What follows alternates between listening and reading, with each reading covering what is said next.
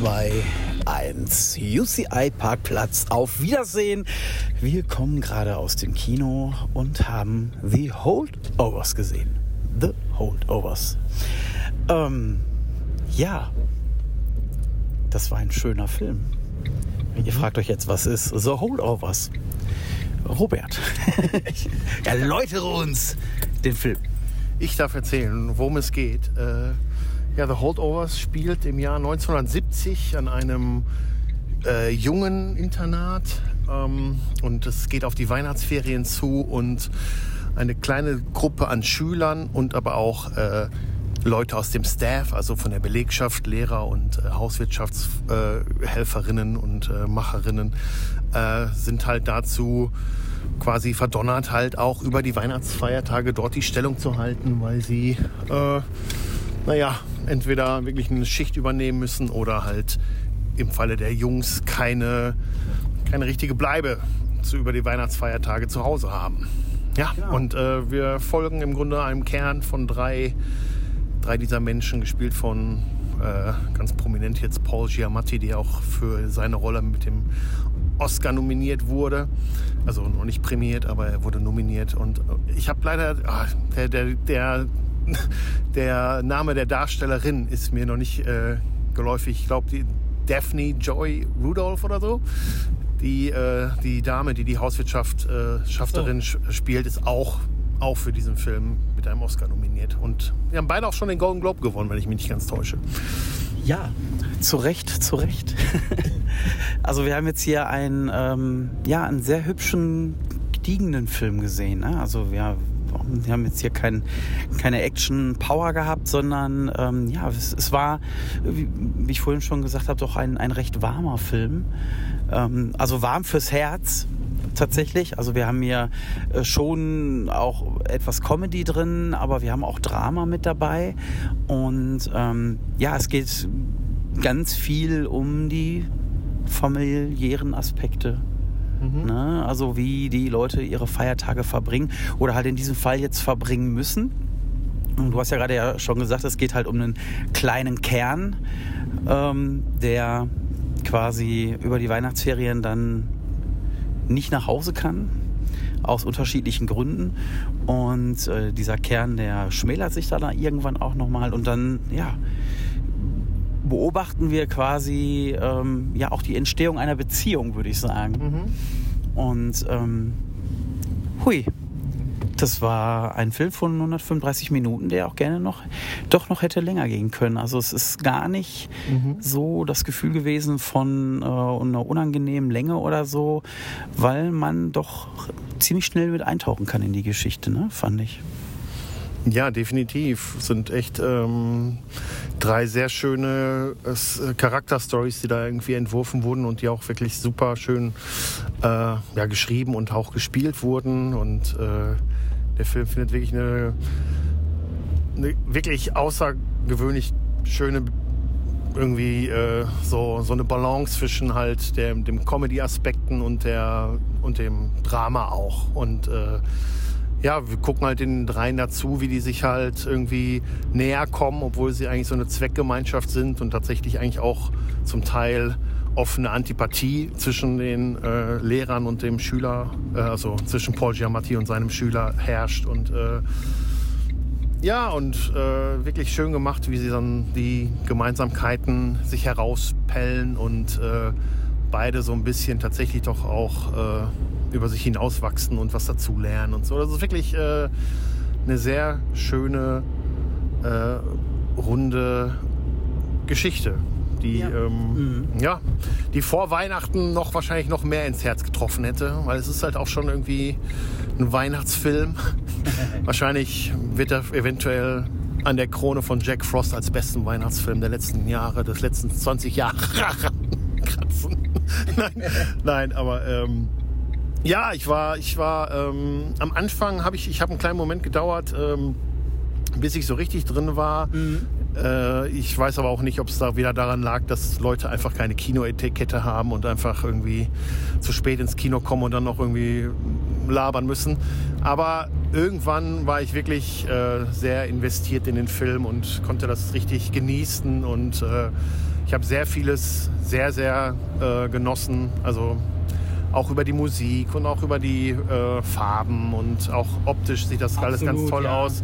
Mhm. Hat halt so eine wirklich so eine sehr, sehr authentische Retro-Optik, ohne es irgendwie zu sehr irgendwie, irgendwie einen Filter drüber zu ziehen. Ähm, und äh, ja, war einfach auf eine Art und Weise gemütlich und äh, wirklich sehr charmant und tolle, tolle unterschiedliche Szenen gehabt, die auf jeden Fall ähm, so ein bisschen auch äh, bleiben werden. Also ich habe ähm, viele Sachen, mhm. die ich wirklich sehr, sehr schön fand und äh, äußerst gelungen inszeniert.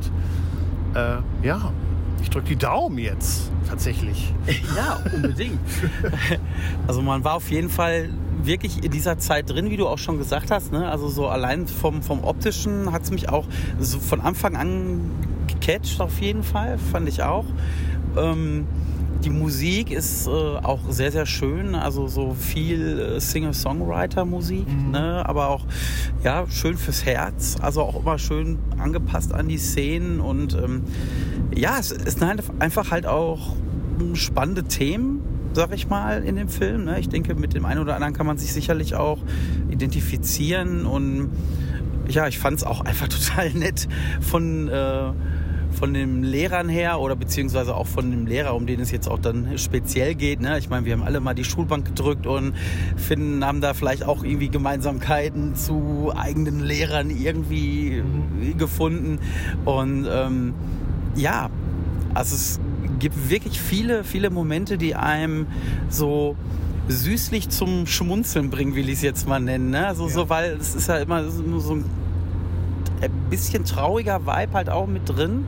So, weil es halt einfach irgendwo, ähm, ja, um letztendlich zwei, zwei Menschen geht, die, sag ich mal, auch so ihr Päckchen oder, oder um drei Menschen geht, die ihre Päckchen halt miteinander rumtragen, die aber so für sich selber erstmal behalten und sich halt so nach und nach öffnen. Ne? Und das ist halt schön dazu zu sehen und da irgendwie, wie viel Wärme dann da auch stattfindet. Und ja.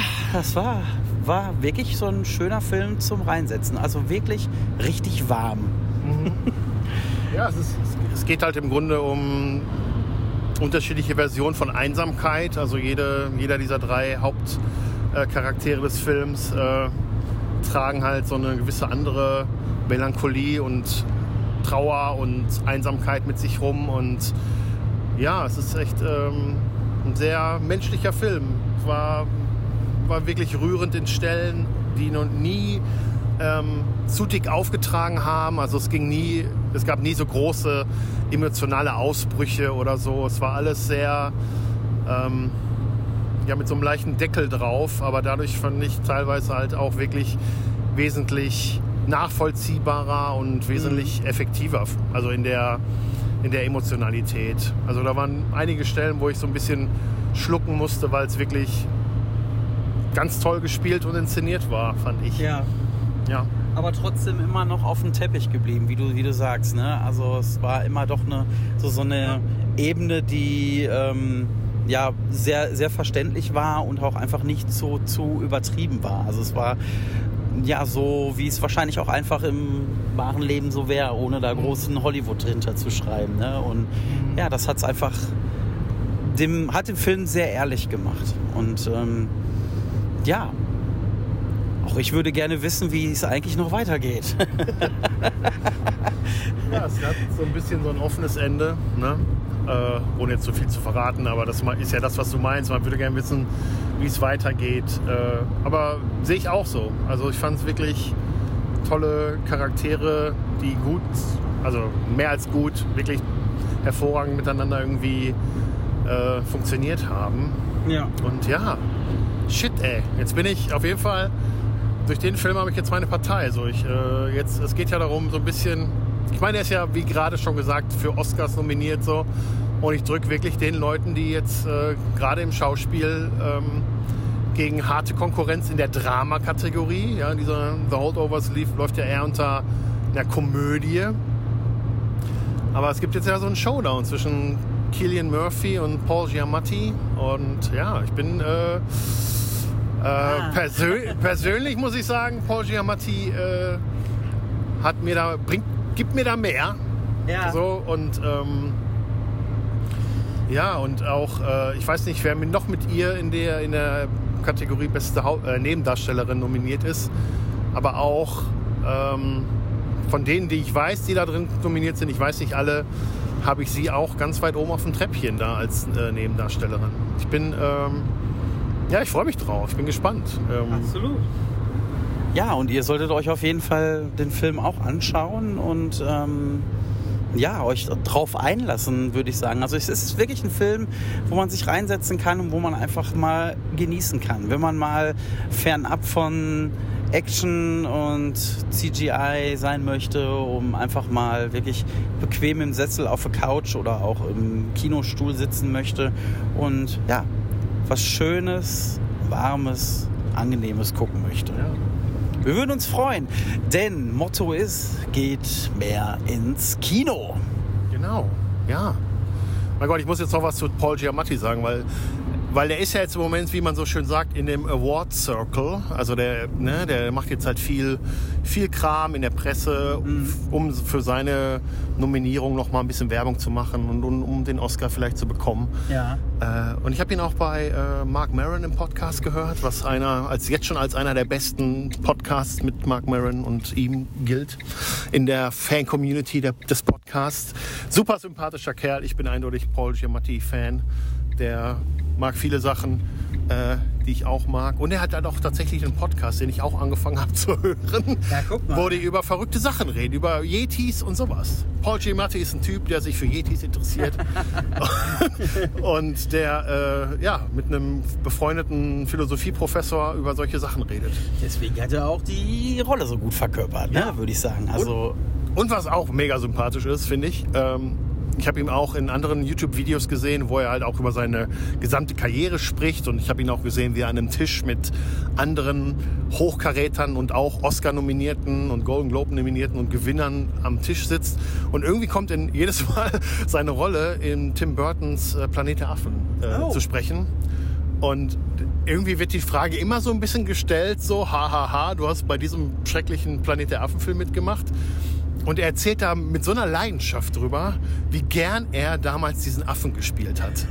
Das, das gilt, äh, das ist wirklich, wirklich äh, eine, eine Freude, ihm dabei zuzuhören und zuzuschauen, wie wirklich seine Augen glühen, als Schauspieler wirklich diesen Affen spielen zu können. Er war damals Fan der, der Originalreihe Planet der Affen. Ja. Und seine, äh, seine, sag ich mal, sein Team, seine Agenten und Manager haben gesagt, so, ey, willst du wirklich einen Affen spielen? Willst du nicht lieber einer von den Menschen sein? Und er so, nein, ich spiele diesen Orang-Utan. du bist ja ein richtiges Fangirl hier, ne? ja Paul schön. Giamatti, ähm, Ja, ist gut. Aber fandst du denn schlecht den Film? Äh, boah, ich habe den nur einmal tatsächlich gesehen. Damals im Kino. Ich fand die, ich fand diese Adaption tatsächlich recht gut. Die, also die, äh, die Masken sind phänomenal, immer noch, glaube ich. Also die, ne, die, Ja. äh, wirklich die Affen. Ich fand jetzt auch Mark Wahlberg nicht so schlecht in dem Film. Also ich weiß nicht, also ich, wie, wie, irgendwie irgendwie bin ich ein bisschen Fan von dem Film, weil äh, ich kenne auch die alten, ne, äh, durch meinen Vater, dass ich die dann damals dann auch dann gesehen habe. Ich weiß noch, wo ich endlich, ich weiß gar nicht mehr, wie alt ich da war, aber es wurde mir erlaubt, Planet der Affen zu gucken und wir hatten so einen uralten, riesengroßen Röhrenfernseher gehabt und nach wirklich viel Überredungskunst durften wir endlich diesen Film gucken und der Film lief ganze fünf Minuten und dann ist der Fernseher in sich implodiert. und dann hat es bestimmt zehn Jahre gedauert, bis ich ihn geguckt habe. So lange hatte ich hier kein Fernsehen. Nein, Scherz. Nein, das nicht, Nein, aber nein, nein, ähm, Scherz. das war schon, ähm, ja, genau. Und ich weiß noch, dass ich mich dann sehr darüber gefreut habe, als dann dieses Remake oder, oder diese, ähm, Die neue Trilogie diese, oder-. Diese Neuverfilmung halt dann rauskam, jetzt dann mit Mark Wahlberg. Und was ich richtig, so, richtig, Ach, den Tim Burton meinst du? Genau, den, den, den, okay. den Tim Burton-Film, dass ich den richtig, richtig gut fand. Und ja, ich meine, klar, dann jetzt diese neue Trilogie oder Quadrologie bald, ne? Äh, ist natürlich, ja, da müssen wir nicht drüber reden, die ist schon stark. Aber gut, ähm, The Holdovers. Kleine Exkursion zum Kleine- Planet der Affen Universe. genau. Ähm, ja, wie gesagt, geht ins Kino, guckt ihn euch an, solange er noch im Kino läuft. Ja. Ähm, ja, und wir freuen uns aufs nächste Mal. Genau. Bis bald. Tschüss.